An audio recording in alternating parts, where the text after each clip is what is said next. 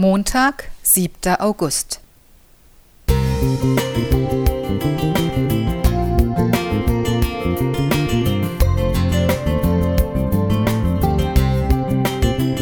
Ein kleiner Lichtblick für den Tag.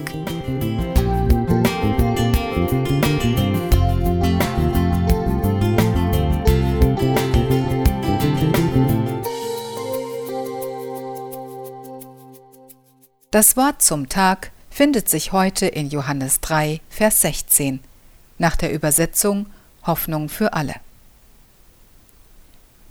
Denn Gott hat die Menschen so sehr geliebt, dass er seinen einzigen Sohn für sie hergab. Jeder, der an ihn glaubt, wird nicht zugrunde gehen, sondern das ewige Leben haben. Unzählige Zuschauer raten regelmäßig von der Couch aus bei der TV-Sendung Wer wird Millionär und fiebern mit den Kandidaten mit. Ein Jahr nach Erstausstrahlung in den USA war John Carpenter Gast in der TV-Show. Der Kandidat raste nur so durch die gestellten Fragen und hatte bis zur Millionenfrage noch keinen einzigen Joker verbraucht.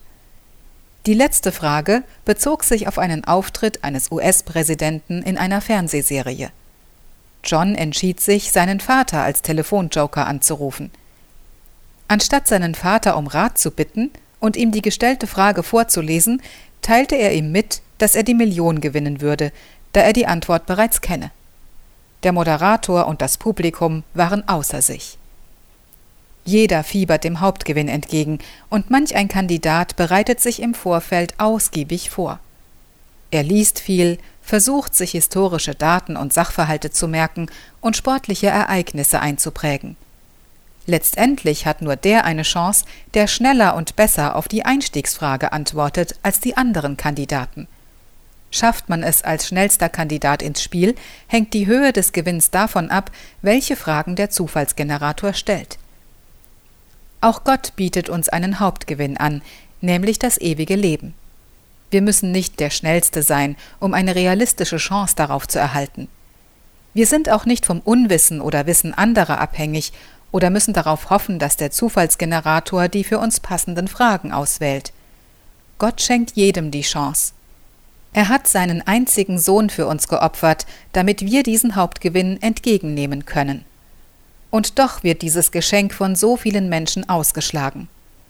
Lasst uns heute bewusst Werbung für diesen gigantischen Gewinn machen und unseren Mitmenschen von der unendlichen Liebe Gottes erzählen. Ein Hauptgewinn, der unser ganzes Leben positiv verändern wird. Ganz im Sinne von Wer wird Gottes Nachfolger?